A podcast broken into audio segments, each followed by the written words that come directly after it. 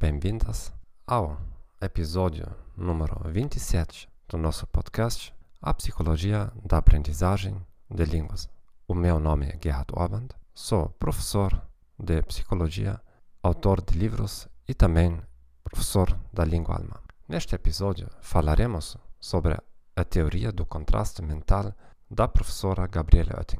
Espero que não perdiste o último episódio número 26, a vantagem de falar devagar.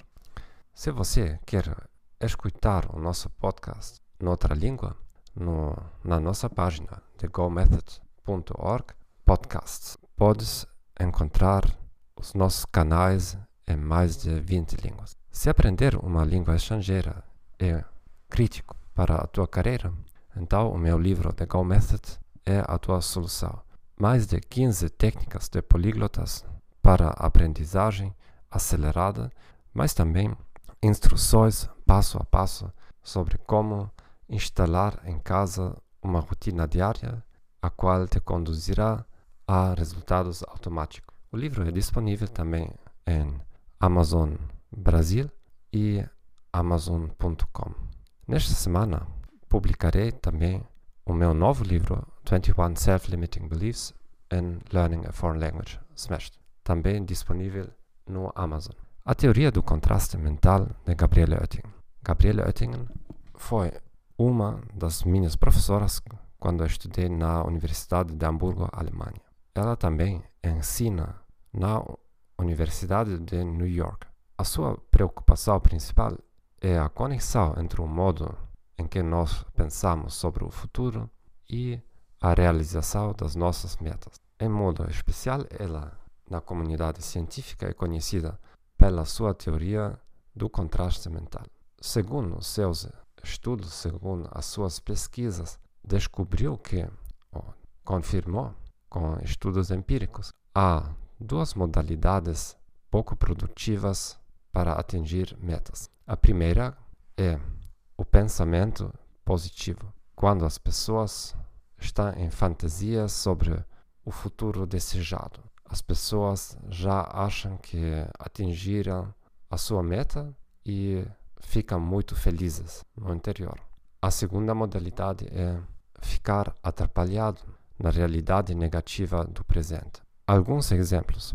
Quase todos os meus estudantes de língua alemã vêm com expectativas positivas. Muito provavelmente ficaram manipulados da propaganda da indústria da aprendizagem de línguas, que aprender uma língua estrangeira é uma coisa fácil. Aprenda o inglês em um mês só, o alemão em duas semanas, o russo em 24 horas.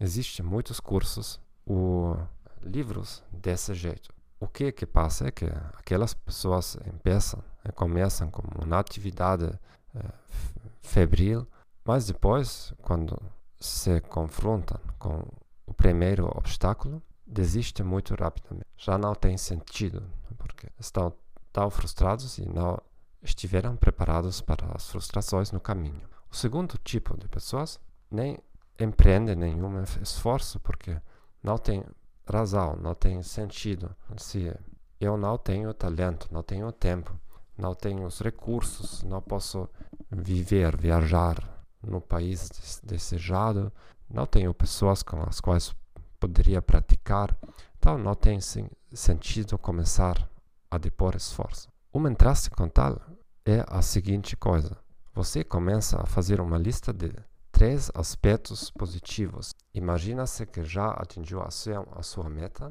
O que é que passaria então? Por exemplo, você pode tra trabalhar no seu idioma, você pode comunicar com certas pessoas, participar em certo tipo de eventos, você pode ter acesso a certa informação, ler livros, ver filmes e faz também uma lista de três aspectos negativos na realidade presente. Não tenho tempo, não tenho talento, já tratei de aprender outras línguas, as pessoas riram de mim, os colegas eh, me ridicularizaram.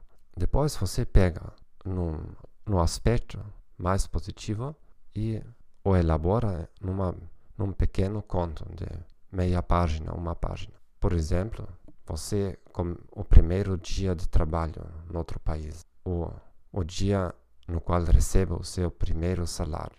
Você par, far, fala numa conferência, num evento público, você é premiado por, pelos seus conhecimentos e descreve todas as suas emoções, os pensamentos naquela altura, naquele momento. Depois faz isso, faz isso com o aspecto mais negativo. Também escreve um conto de horror na, sobre a situação presente negativa. Depois pega no segundo aspecto positivo, escreve um conto, o segundo aspecto negativo, o terceiro aspecto positivo e o terceiro aspecto negativo. Nas pesquisas empíricas da professora Oettingen e colegas, demonstraram que essa intervenção de escrever 40 minutos, uma hora, só produziu já cambiamentos significantes nas pessoas, quer dizer, cresceu a probabilidade de atingir as suas metas em comparação com um grupo controle que não participou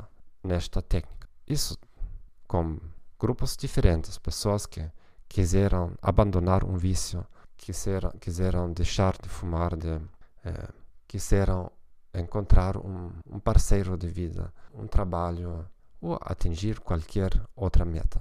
Pode ser também a reabilitação depois de uma intervenção quirúrgica. O que é que se passa com aquele método? Em primeiro lugar, as pessoas já pensam antecipadamente nos possíveis obstáculos e ficam melhor preparados para elas. Também identificam, identificam mais facilmente quais são, as, quais são as próximas ações de empreender.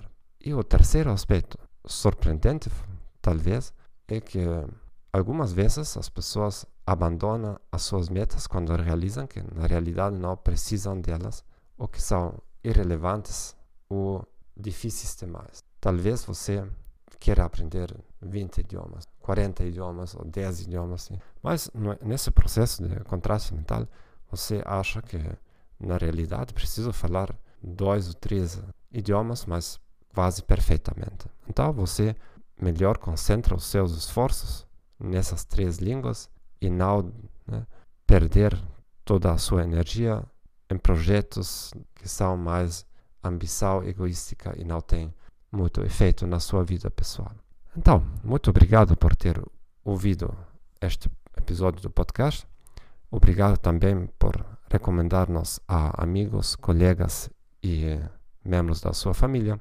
Com certeza você conhece uma pessoa que está a aprender uma língua estrangeira ou que ficou frustrado de cursos precedentes. Até a próxima semana e tchau, tchau.